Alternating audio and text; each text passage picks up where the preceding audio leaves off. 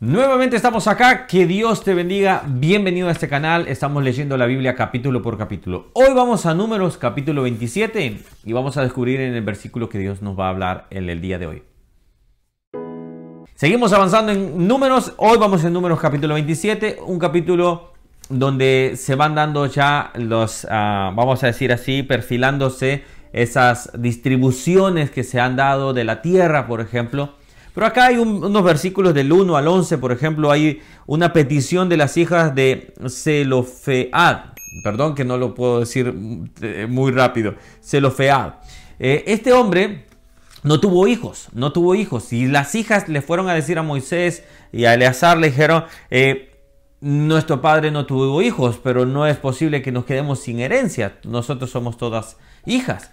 Y, y esto fue importante porque de esa manera se buscó para que ellas tuvieran herencia también. Y Dios dejó un estatuto sobre cómo si alguien no tenía hijos, cómo podían tener eh, herencia a esa familia para no perder en ese aspecto. Léelo y te vas a dar cuenta de lo que estoy hablando. Capítulo, versículo 12 al 23, Josué es el sucesor de Moisés. Acá ya vemos que Moisés eh, le dice al Señor, deja a alguien que, que guíe a este pueblo porque así no queda como eh, oveja sin pastor. Y quien es elegido es Josué, porque en él había un espíritu diferente, porque en él hubo lo que fue esa visión de ver cómo Dios iba a alcanzar, cómo iba a entregar la tierra prometida hacia ellos. Hoy vamos a ver el versículo que es el versículo 5. Y me gustó mucho porque es cortito, pero es, vamos, como dice un amigo, cortita y al pie. Es un dicho muy, muy futbolístico. Dice de esta manera, eh, y Moisés llevó su causa delante de Jehová. Cuando las hijas de Zelofead vinieron a Moisés, Moisés dice, y Moisés llevó su causa delante de Dios. Entonces, ¿qué nos quiere decir este versículo? Este versículo nos muestra a un Moisés intercesor. Un Moisés que nos muestra ese sacerdote, ese hombre de Dios, a ese intercesor entre el pueblo y eh, Dios mismo, y él intercedía.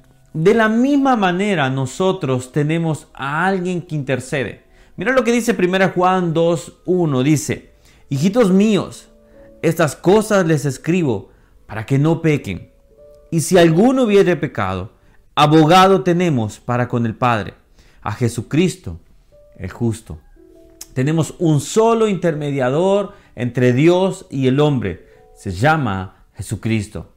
Y este es el intermediador. Así como Moisés hacía ese, ese, ese, papel de intermediador, ese papel, por ejemplo, de llevar la causa, de presentárselo. De esa manera estaba, vamos a decir, ejemplificando lo que iba a ser nuestro Señor Jesús. Es, eh, nuestro Señor Jesús está, sus vestigios, vamos a decir así, está en todo el Antiguo Testamento. Entonces podemos ver a un Moisés, podemos ver a un Aarón como sumo sacerdote y nuestro sumo sacerdote es Jesucristo, el hombre varón perfecto. Entonces cuando Moisés se presenta como un intercesor, como, como ese que presenta lo que es la causa, entonces vemos a Jesús también que presenta nuestras causas, que presenta nuestras vidas, que nos defiende, obviamente, del juicio de Dios. ¿Por qué? Porque en su sangre somos redimidos. Entonces, vemos un paralelismo de esta forma. Vemos que Jesús, con Moisés, vamos a decir, está, esa como, como ese ejemplo estaba dando Moisés, que un día iba a haber un intercesor. Que un día iba a haber alguien entre Dios y el pueblo, entre Dios y la humanidad. Moisés nos ejemplifica, pero Jesús es ese ejemplo vivo completamente. Nuestro Señor es el que nos representa. Nuestro Señor es el que nos ha defendido, el que el que el juicio de Dios iba a ser sobre nosotros. Pero él en la cruz del Calvario pagó la cuenta. Entonces, algo que debemos de saber es esto, es, tenemos un solo intercesor. Yo sé que quizás hay gente que me puede ver de otra eh, religión, por ejemplo, y puede decir, bueno, pero a mí me han enseñado que hay otros intercesores. No, la Biblia dice que hay un solo intercesor. Dice, y en, Juan, perdón, Juan 2.1 dice, escribo para que no pegue, si alguno hubiera pecado, abogado tenemos. No dice abogados, no dice abogada, dice abogado tenemos para con el Padre, a, con el Padre, a Jesucristo eh, el justo. Entonces, que no nos quede dudas. Tenemos a alguien que defiende nuestra causa. Tenemos a alguien que defiende nuestra vida. Y esto es importante. Tenemos a alguien que defiende nuestra vida. Entonces, sigamos confiando en el Señor. Sigamos creciendo en el Señor. ¿Qué abogado tenemos para con el Padre? Jesucristo el justo.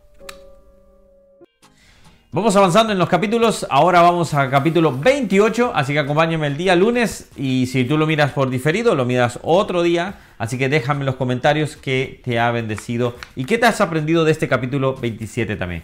Que Dios te bendiga y nos vemos el día lunes.